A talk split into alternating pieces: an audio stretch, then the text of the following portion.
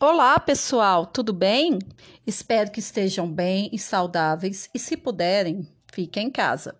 Eu sou a professora Arielle, sou pedagoga e arte educadora. Eu recebo um monte de perguntas de como tornar meus alunos mais participativos e instigá-los ao conhecimento nesse contexto de educação remota. Vocês também recebem ou vocês têm essa dúvida? Sabe o que eu descobri? Que é necessário utilizar as metodologias ativas e uma das que eu mais gosto e acho interessante é a sala de aula invertida. Alguém aí já utilizou? Ou estão na dúvida do que se trata? Hum?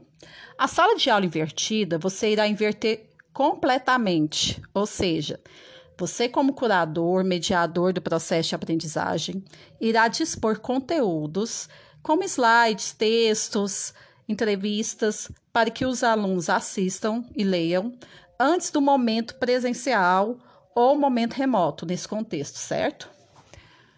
Assim, o aluno vai trilhar uma trilha de aprendizagem mais instigante, motivadora e poderá criar o seu próprio material de estudo, certo? A ideia principal é que o aluno seja protagonista do seu processo de aprendizagem.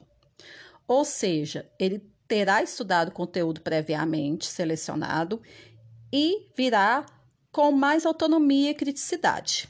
Isso otimiza o tempo de aula, pois o professor irá apenas aprofundar e sanar dúvidas, além de propor debate entre os alunos sobre o tema.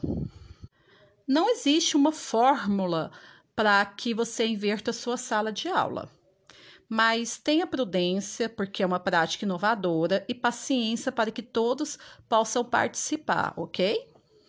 Para que sua aula tenha sucesso, você deve ter um bom planejamento de aula e um olhar atento à internet, uma curadoria prévia do que será trabalhado, certo?